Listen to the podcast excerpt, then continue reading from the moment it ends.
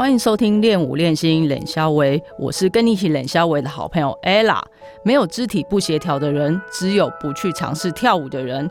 练舞练心冷肖维这个节目，期盼能够借由声音的传播，让不了解舞蹈运动或想开始跳舞的朋友带来一点启发，让更多人开始跳舞，喜欢跳舞，让舞蹈成为生活里不可或缺的养分。练舞练心冷肖维每周三晚上十点更新，欢迎收听订阅。一场演出从无到有所需要经历的过程非常繁复，像是找音乐啊、编舞、找舞者、舞者训练，还包括说硬体灯光音响、舞台设计、演出的画面该怎么样在有限的资源下有更好的呈现，有非常非常多的细节需要注意。光是听到这边就觉得蛮困难的。今天邀请到的来宾，他们的舞团除了每年会固定举办学生的成果展之外，他们平均一年半到两年左右就会发表一部舞剧。台上台下需要准备的事情这么多，他们又是怎么样筹备舞剧，让舞剧的产质快又好？我们这集来宾邀请到阿依拉创意舞团的舞蹈总监陈诗涵，陈诗涵老师。嗨，大家好，我是陈诗涵。哎，诗涵老师，可以请你先跟大家介绍一下自己吗？哦，我是陈诗涵，多多讲些，例如说你的背景啊。我现在是正在留职停薪当中的舞蹈老师，放五星假的啊，对对对对对对对，呃，以及创阿依拉创意舞团的舞蹈总监。那你从是从小就开始学舞吗？哦，对了，从很小，大概四岁五岁吧，就从舞蹈社慢慢。那你当初怎么会想要去学跳舞？哦，因为我 我小时候在电视上看到，我那时候这一代很五等奖吗？不不不不不，小虎队 哦，所以你看的小虎队的表演吗？对，就是看到小虎队，就是三位帅哥在舞台上，在电视上这样子跳跳着舞，然后就哇，好帅哦！然后我就跟我妈说。我想要跟他们一样在舞台上跳舞，然后跳很帅的舞这样子。然后我妈说：“嗯，好啊。”然后她就在附近，我家附近就找了一间舞蹈社，然后就报名，就让我进去了。那当时候是学什么舞呢？那时候是学民族舞跟芭蕾舞，就这两样。可是你说的很帅的舞跟民族芭蕾舞好像也也好像完全不一样。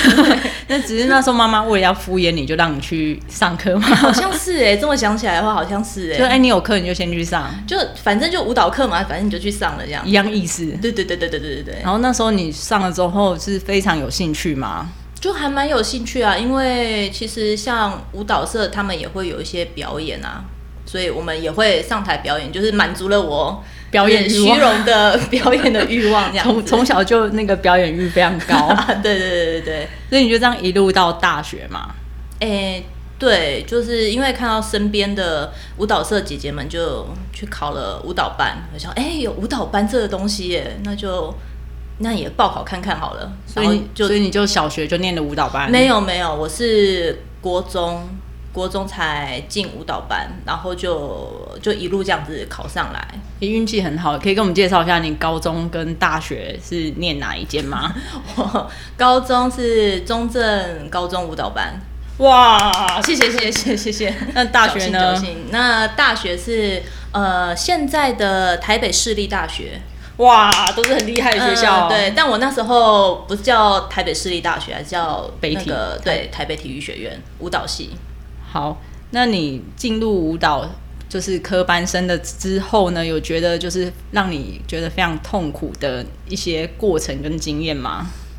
其实没有什么太痛苦的经验呢，我觉得就一路上我都觉得还蛮幸运的，就是很受到老师的青睐，也没有到受到老师青睐，就是老师给的事情我都会做，都能做到。然后也不是特别突出，但也不是特别的不好，就是平庸，对对对，中等中等这样子，顺顺的这样子上来。那当然就是每个科班生都会面临到一个问题，就是身材减肥的问题。对，所以我们都是为了。为了要减肥，让身身材看得看起来更好、更纤细一点，我们就会找各种不同的方法。这样。那你后来是怎么样开始踏入肚皮舞的世界？就是你后来怎怎么会去学肚皮舞，然后到甚至来教呢？肚皮舞是，对，就是我们刚才讲到的，就是科班生的难处，就是要减肥，就是要维持身材好看。那我在大学大二的时候，就我那时候最好的朋友，他就去上了社大社区大学的肚皮舞课。那时候肚皮舞课才呃慢慢流行起来，刚流行起来，然后他就去上，然后上了之后，他就跟我说：“哎，还蛮有趣的，而且。”好像有减肥的效果在，而且跟以前，对我们一听到减肥就狂热啊，就说好啊好啊，听到关键字减肥，然后我们就我们就一起去去上了这样子。那上了之后，当然就就就知道，就是其实跳舞，你就只是让身形变很好看这样子。那当然还是最最主要还是你的饮食啦。那你去学了学了肚皮舞之后，有发现说，那你其实过去学舞的的一些身体经验跟肚皮舞方式是不是有一些不一样呢？还是说你觉得是可以融会贯通的？嗯，其实每一个舞，每一个舞其实它都有类似的地方跟不同的地方。像比如说肚皮舞的话，像现在很流行的中国风。它其实就还蛮蛮容易跟肚皮舞合在一起，因为它就是很强调身体的柔软，然后线条，然后有些动作，它其实你加加上你的中国舞的底子里面，再进去里面会加分很多。那当然，如果你套上芭蕾舞的话，也会有另外一个不同的效果出来。那其实你你跳肚皮舞就最最重要就是你的中间。呃，腹部啊、臀部啊，中间这一块会用比较多地方。那其实你的，比如说你在学中国舞，或者是民族舞，或是芭蕾舞，它就可以去辅助你其他比较缺乏练到的东西。那你在教肚皮舞之前有教过其他的舞蹈吗？因为你从小从五岁一直到大学毕业，你都是舞蹈科班生嘛。那你在那之前，就是在正式成为肚皮舞老师之前，你有教过其他舞蹈吗？哦，没有哎，就是像我的身边同学，他的可能大学时候就已经慢慢在接触教学这一块，但我就没有。我最多最多比较跟教课比较类似的话，就是。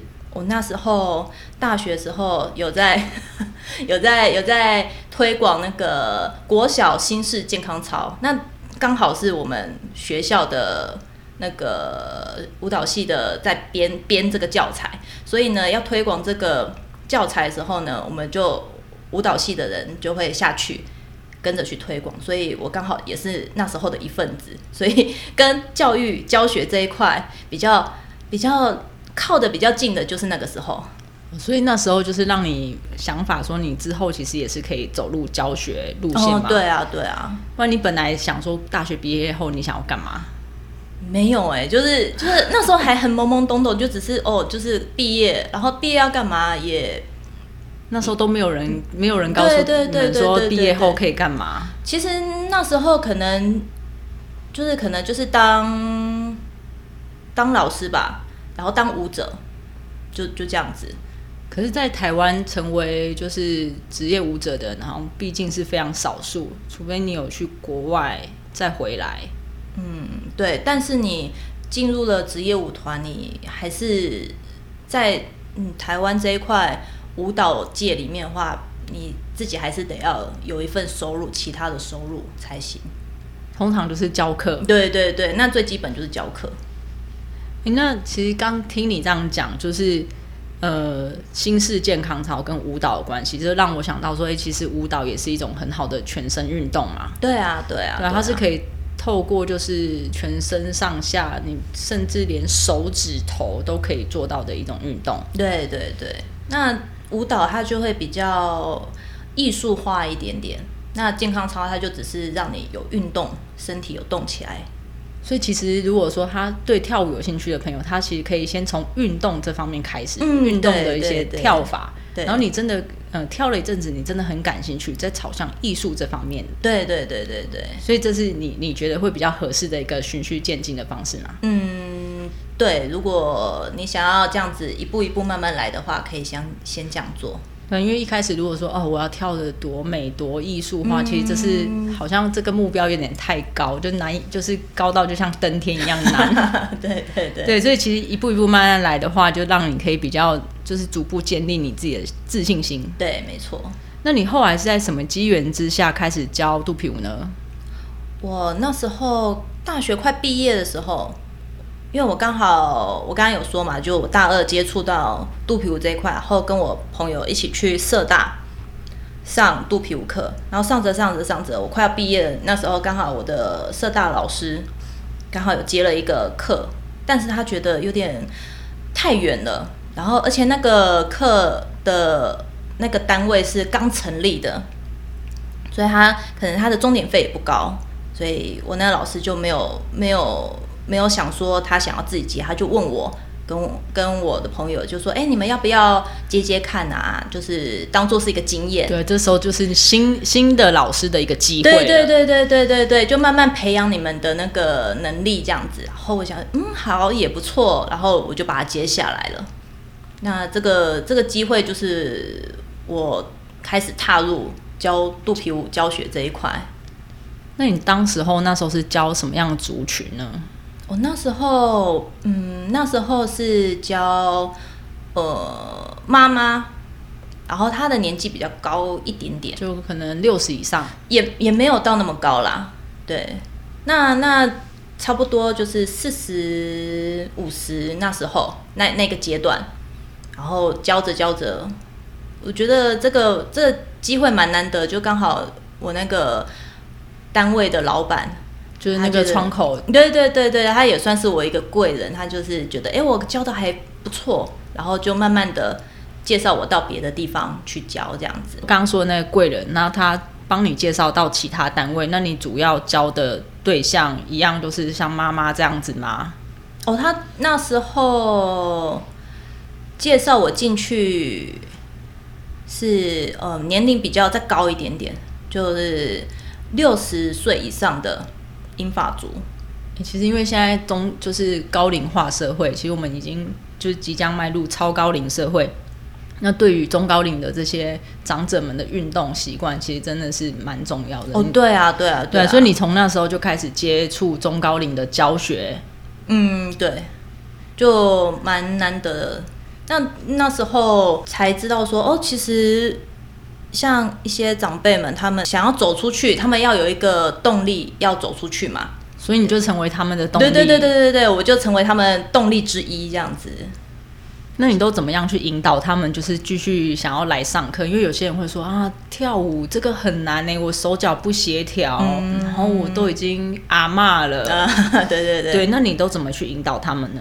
我像像他们的话，我就是先让他们先。就像刚才讲的，先运动，就让他们肢体先先有有这个兴趣培养起来之后，然后再配上哎好听的音乐，他们就会慢慢的、慢慢的就会去学习，然后再一直鼓励他说：“哎，你其实跳的不错，哎，你进步很多。”对对对，就是跟。呃，有有一点跟教小朋友有点类似啦，就是你还是必须要不停的去去鼓励他，鼓励他们，然后一直拐他，一直骗他，也也也不能这样说啊，就鼓励鼓励这样就好了。但是他们同才之间的鼓励也是很重要啦。那像有一些有一些长辈们，他们就是为了哎，我在学这个肚皮舞，然后啊，可是我我腰不好，我腰受伤，哪里受伤，膝盖受伤。然后，然后就那可不可以？然后好，那你就上上看嘛。啊，上就哎，好像可以，我可以动哎。然后就他就会继续上了，对啊。而且像很多人，他可能是因为。生过小孩，然后长期做家事又搬重物，所以他就会造成他腰是腰部有一点受伤，对对，或是久坐啊，容易酸痛之类的，对对对。可是那这其实很多都是因为自己的姿势不良造成的，以及他们长期的习惯、习惯姿势，还有他们的肌力，就是他们，因为他们可能不常用那些力气、肌肉的力气的话，他们就会很容易就会受伤。所以其实跳舞的呃过程当中，在上课的时候，老师会不断的去引导他们平常就是不会用到的那些肌群。对对对对对，因为刚好肚皮舞也是也是我们会用到的那些肌群，也是我们平常比较少用到的。对对，但这些偏偏很少用到的就。对于你的姿势啊，还有整体的体态也非常重要，会会直接影响。对对对对对。所以这些长辈可能跳了一阵子之后，发现自己的体态有所改变，也就是看起来比较抬头挺胸，整个人哦，对对对，人就看起来比较有年轻，呃，比较有精神。然后大家就说：“哎，你刚刚变笑脸呢？对，然后跟以前不一样哎。”对对对。然后他就。蛮开心，对，然后他们就继续学了。然后同时他可能也会就是在带他的朋友来。对对对对对。所以就像这个一个长辈，可能就像一个霸掌的那个头，所以他就带一群来。对对对对对对。那他们这样学习，他当他有兴趣之后，那他通常跟你学到现在，就是让平均一个人都跟你学多久呢？大概都五六年以上了。哎，听起来很稳定呢。很，其实他们就是他们养成这个习惯之后，他们就会一直。一直延续下去，他们听起来这个长辈市场是一个非常值得大家投入的一个市场，对对对，真的还蛮稳定的啦。对，因为其实老师们就是就是最最需要的就是稳定的收入。哦，对，所以他们就是你稳定收入之一，没错，的贵人之一，我们的金主之一，对。好，那你可以跟我们分享一下，就是你教学这么多年下来，就是有让你遇到什么比较难忘的事情吗？因为你从教到现在应该有十几年的时间嘛，差不多十年，快迈入十一年了。哇，那这样子算起来也是非常长的一段时间。对啊，那有遇过什么让你比较难忘，或是让你觉得很困难的事情吗？有一些班级，可能我在刚开始接手的时候，我不是他这个班级不是。一开始成立的，他不是刚开始成立的，他是可能前面有好几位老师，可能你已经是第二手、第三首，不知道第几首的老师。对对对对对，所以每因为每一个老师的教法都不一样嘛，就是老师的教法流程啊、习惯会不太一样。对对对，所以我们在在前面刚开始接手的时候，都需要一点磨合，所以这个这这个是比较比较困难的一点。那你后来是怎么样去跟学生沟通，然后让这个磨合期赶快度过呢？嗯，我就会像我的做法，因为我比较直接一点，我就是可能一开始上课的时候，我就会说，哦，我可能我要怎么做，怎么做，怎么做，然后喜欢的就留下来，不喜欢的门大门在后面。没有讲那么直接啦，但是我会跟他说，我们大概的流程会是这个样子，然后让他们先清楚说，哦。这个老师的教法大概是这样子，然后在在教的过程当中，可能就是要不断去观察吧，不断观察他们就是过去的习惯跟现在习惯，然后可能就会再再讲仔细一点啊，或是哎这个动作很好，你要继续保持。对，所以上课就是不只要观察学生动作，你还要看就是察言察言观色嘛，嗯，哎，才知道说学生会不会喜不喜欢，会不会留下来。对，观察观察。观察很重要，那你你会怎么判断说他就是像你刚刚说的，就是你可能是二三四五手的老师，那你怎么观察说他之后会不会再来上课？哦，这有时候看他们的身体的状态吧。就如果他觉得哎这个有兴趣，不管不管不管你是刚开始成立的，或是你刚接手其他老师的班级都是一样，就是你看到这个学生他会哎不断去尝试。他感感觉起来很有兴趣哦，感觉很喜欢，就是那个和颜悦色。就是他可能纵使做不来，对他来他也没关系，对，但他会努力的想要去学。对对对对对，那个话他可能之后就会一直一直一直上下去。那如果他可能就是呃做个一个动作两个八拍，然后他就停下来，然后跟旁边人聊天，或是自己在用自己的东西的话，那可能啊，他可能比较。不太适应这个班级的程序，这样子，所以就是呃，重点就是观察他的学习欲望，对对对，够不够强烈？对对对，如果非常强烈的话，他很很可能就是你的铁粉，诶，粉丝啦，粉丝啦，先不要到铁粉，铁粉还是有很长一段路要走。好，但但是刚刚前面讲那些中高龄的，就是。那个长辈们就是成为你，应该大部分都已经成为你的铁粉嘛，因为已经跟你成跟你学了五六年以上，对对对，每一场表演应该都来。呃，会支持，会支持，就是他们支持率反而是最高的。嗯，对，就即使没有办法支持，他也会去试着去宣传。那可以跟我们分享一下，就是你刚刚说你教了十多年嘛，那演出经验也非常多，可以跟我们分享一下，就是演出的时候你们遇到什么样的让你难忘的事情？难忘事情，应该每一个每一个有表演过的舞者们，应该都会遇到，就是音乐。播不出来，对，还是播错，对，或是我们可能一开始要很大声，然后他偏偏就是要从小声慢慢的变大声，然后你前面第一个动作就已经过了。你然后你就因为你听不到那个，对我听不到，可能前没我的舞马没我跳舞的那个表演曲目它是没有前奏，一开始就要下音乐我就要跳了，但它就是从小声慢慢变大声，所以我就听不到前面的音乐，然后动作就会落掉。可是那如这个东西是不是其实，在你前置作业在剪接音乐的时候，你前面就可以先放一些空拍进去，可以去避免那个？可是有些有些的。有一些的那个音控的人员，他是必须要先听到音乐，他才会慢慢的哦。那那这时候对，那这时候你们在，所以我可能事前沟通就要先沟通好，可能彩排的时候就要说哦，我前面你就直接放大声一点没关系，因为前面我就要先跳了。所以这个就是事前沟通。对对对，后来我们就知道说，可能事前沟通要要沟通的很清楚，就是我可能要做这些事情。然后让他先知道，他才知道说哦，他可能不需要慢慢的把音乐变大，因为有有有些他就会慢慢的一直推上去嘛。对对对，那你这样可能前面好几拍你就没听到。对对对对。那刚刚我们有讲到说你是阿伊拉创意舞团的舞蹈总监，那我知道说蛮多老师他都会从他的学生当中挑选一些对演出有兴趣的朋友们的一些学生。他成就是集结成为自己的舞团团员，但是我发现说，阿伊拉创意舞团的组成好像跟其他舞团、跟大部分的舞团是不太一样。可以跟我们介绍一下阿伊拉创意舞团吗？阿伊拉创意舞团比较不一样的地方，就是我们是从好几个，我跟我好几个好朋友一起成立起来的一个舞团。嗯，他。我因为我们的本来是想说要一起比赛，一起表演。那那比赛表演之后，刚开始只是为了要一场比赛而已，就是协会的那个呃全国社区大学吧，我记得没错的话，对。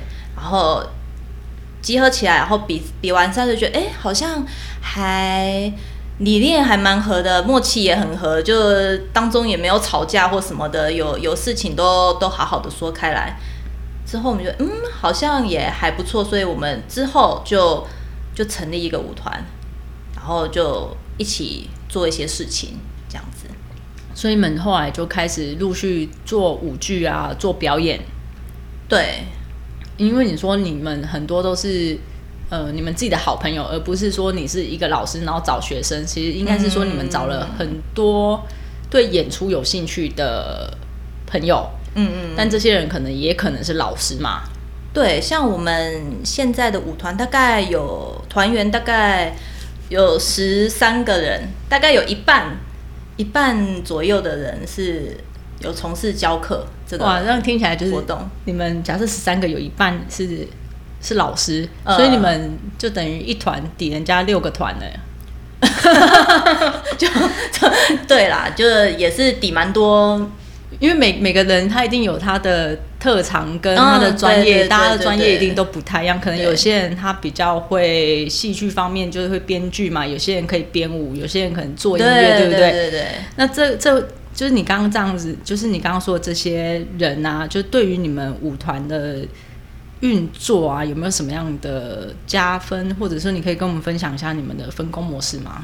哦，我们这个，因为我们是好几个不同的领域的好朋友，应该说对，哎，就是算人才啦。对啊，我们就一起结合，刚好刚好，比如说我们呃想要表演，但我们我们不太想要像坊坊间的表演，就只是舞马。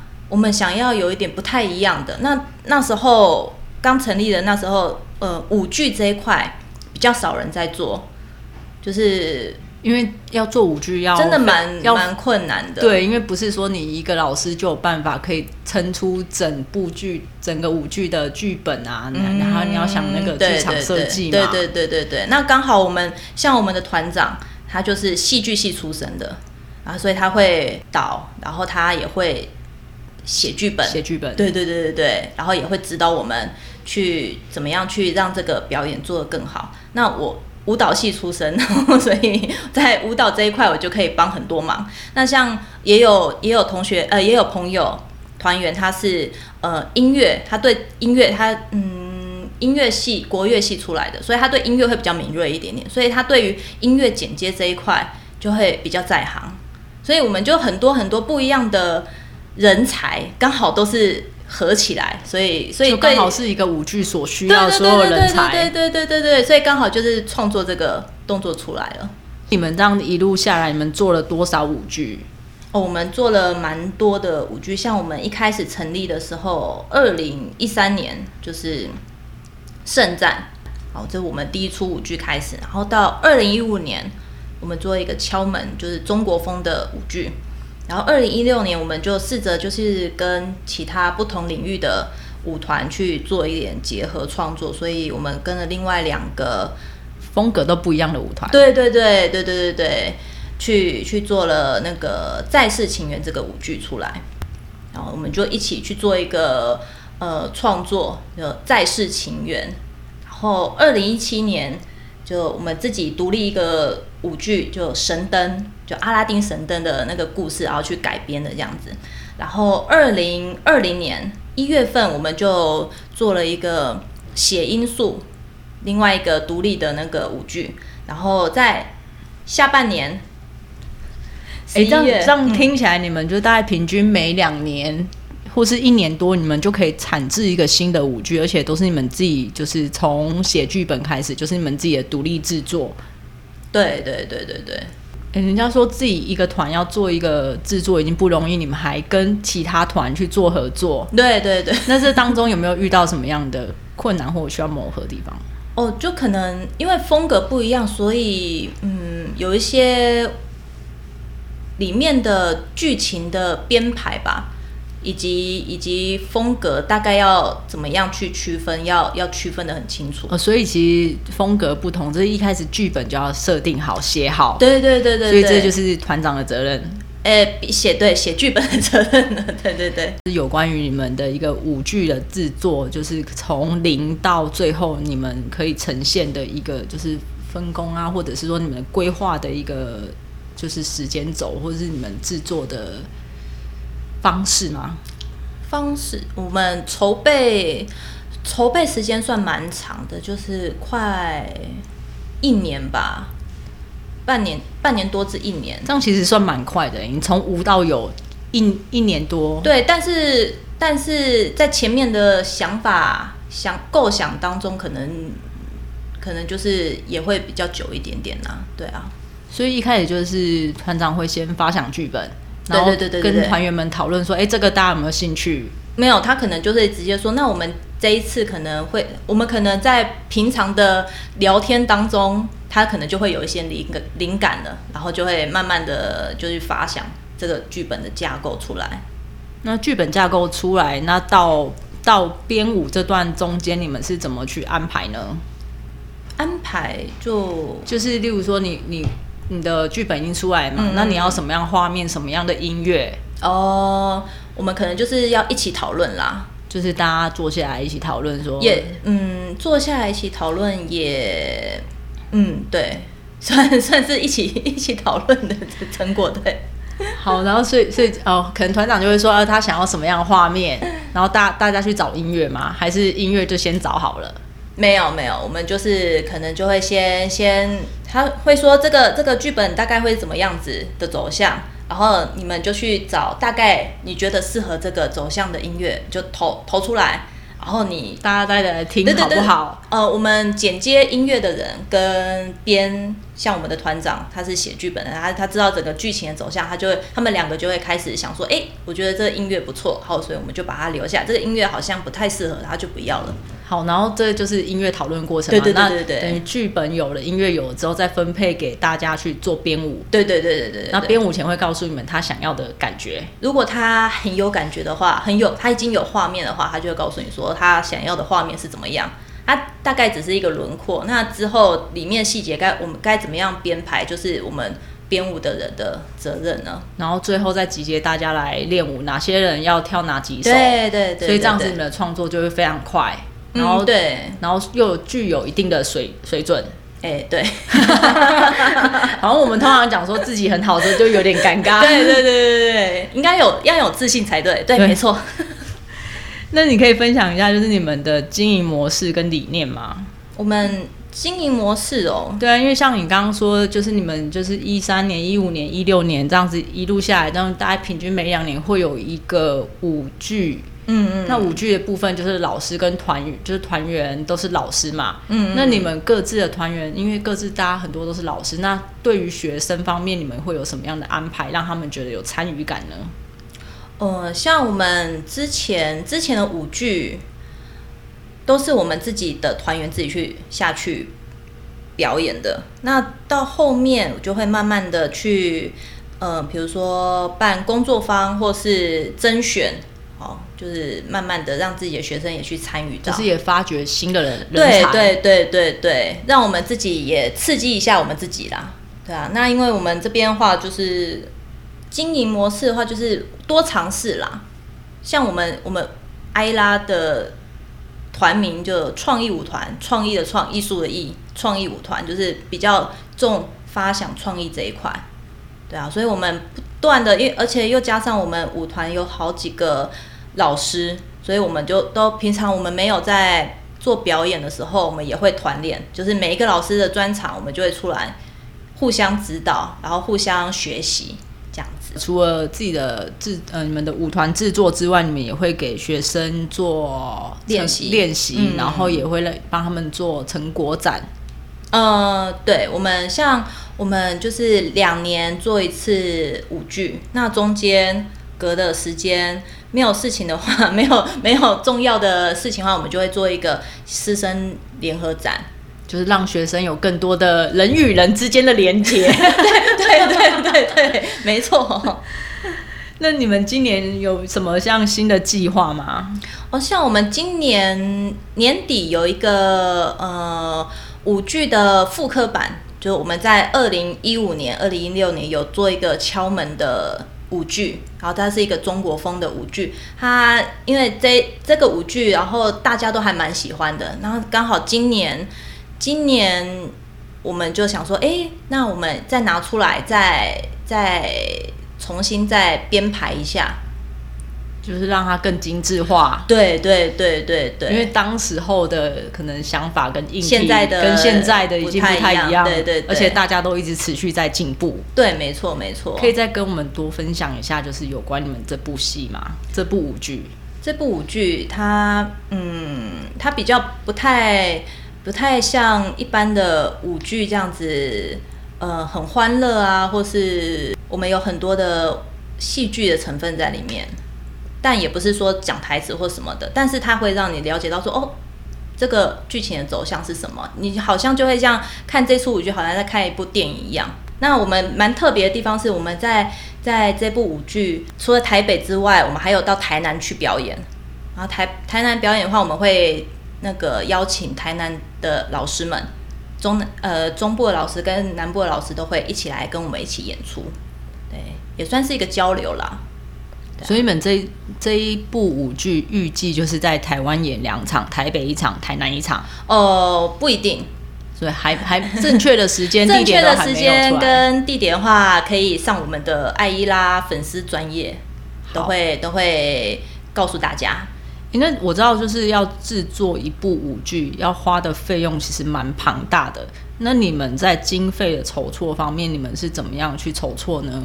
嗯，像今年的话，今年的话，因为像资金的问题的话，我们就会有一个呃义卖会。像我们六月原本是五月五月底会有一个义卖会，那那因为现在疫情的关系，大家都都没办法，比较不适合。对对，比较不适合在外面那个办活动嘛，所以我们就延后到六月二十号，然后在台北市会有一个二手义义卖会。详细的资讯也是请上。哎，粉艾拉粉丝专业，对。对，那这个这个义卖活动的主要筹措就是你们的舞剧的一些制作方面嘛，对对，制作制作费资金，对，所以呃，当然你喜欢喜欢呃练习服舞蹈衣啊，但是你不知道该往哪边买的时候，或是你觉得上网买还蛮麻烦的时候，就也可以过来这边逛一下。而且这是很多老师们他们挑选过的东西，基本上都是不错的，呃，就是有加持过啦，就是很像那个妈祖那个 包比，就对对带了五五挂五包比的对概念。对对对，平安符这样子。对，如果你今年有就是演出需求啊，或者是你觉得练习服，不够不够多华丽，对，你都可以来就是这一场的义卖活动，对顺便也支持我们老师们，就是今年年底的舞剧的表演。好，那我们最后就是想要问问诗涵老师，这一次的疫情，因为现在大家都很多人都停班停课或在家工作，嗯，那对你们就是无薪假嘛？那对这场疫情对你有什么样的影响吗？其实就是或者是说对我你对们对疫情有什么看法？对我们这种呃教课的老师来讲的话，算是冲击蛮大的。就是因为像我们就是有有教才会有收入嘛，那没教的话就是就没有了。所以当在现实面来讲，这个一部分冲击是蛮大，就是经济上面就是没有收入。那当然你在进修上面，有些老师可能就会，诶，他原本会有一些进修的计划，然后因为这个关系，他就没有办法进修了。哎、但是现在蛮多人都在做线线上进修啊，或者线线上学习。那这个部分你有什么看法吗？像有一些线上的线上的学习话，我觉得嗯是好，但是我觉得跟真人的互动来讲的话，会会还是有一点差别的。像可能你面对面真人面对面的话，你可以看到很多细微该注意的地方。那如果你在在视讯上面或是在网络上面的话，你看可能哦，可能网络上会有一点累格，或是或是它的画质没有那么好的话，你看到的就只是一个轮廓，就会没有没办法去注意到你该要注意的地方。哎、所以如果说老师们他们在做制作线上教学，可以再提升自己的设备一点的话，也许这个画面来讲，可能就对学生的学习是蛮有帮助的。嗯，对对对。所以这听起来就是门槛是比现在马上直手机可以直播这个门槛是再高一点的。对啊，如果你要要求要求很完美的话，或是你在在线上嗯、呃教学要要一直维持下去的话，我觉得这个还蛮必要的。就是嗯，这个设备或者或者是说技能方面，可能就是要在嗯，我们要慢慢的再去学学习习。对，对，那最最后最后就是对于呃有想要成为老师或想要成立舞团的爱好者，你就是有什么想要跟他们分享的吗？嗯成立舞团，我觉得成立这个这个事情很简单，但是你要怎么样去维持，我觉得还蛮困难的。就是你在你的理想跟你的现实当中，你要去平衡，是是，我觉得是蛮重要的。而且最重要的一点就是，无论你是想要当老师，或是你要成立，就是你要去做一个舞团，你要怎么样去走这条路，你的方向很重要。还有你的目的，对，如果你的目的就只是很简单，就表演的话，那其实我觉得就是，就你就带你的学生，或是你的跟你的几个好朋友，一起去。所以表演是指说呃外面接的商业，呃对对还是对对还是像你们这样子制作一个，没有没有没有，就是接商演这样子的话，，哦如果说只是一个接商演的一个小团体，就是你就找一些你喜呃跟你比较搭的人，嗯，那假设说他想要呃成立一个像你们这样正式的舞团呢？我觉得你要走的，一开始要走的方向很重要。你是为了什么去成立这个舞团？你想要怎么走？你的方向？那你们阿依拉的当初的想法，我们当初的想法就是我们想要做跟别人与众不同的表演，所以我们就走了舞剧这条。而且一 一路以来都非常坚持做舞剧啊，对对对对对，而且刚好我们团长想他发想出来，然后我们也蛮支持的。就大家就是上下一条心。对对对对对，我觉得这个还蛮重要的。所以说，呃，你想要先测试，也不是能说测试，想要知道说这些伙伴们跟你适不适合，第一步骤就像你们说的，就是先找他去参加比赛嘛，呃，对，就可能要做一些表演啊，或是比赛啊。然后先参加国内的比赛，未来参加国外比赛，就知道你们合不合。然后像像旅行一定要对对 旅好旅伴是一样的道理。对啊，我觉得这好像，嗯，这说法蛮贴切的哎。对，因为很多人，为你毕竟是要长时间一起合作的对象嘛。对啊，因为像呃我，因为我们办比赛也办这么多年，然后也看到蛮多人，就是好像一次合作之后，他们就决裂。对啊，对啊，就磨合磨合很重要啦。对，所以在正式成团之前，就是有很多的一些磨合方式是必须的嘛。对啊，一定要的。那谢谢诗涵老师今天跟我们有这么多的精彩的分享。好啦，今天节目就到这边，喜欢有兴趣的朋友再麻烦订阅、五星评分、留言，以及将练武练心冷消为这个节目分享给你的亲友。练武练心冷消为，下次见，拜拜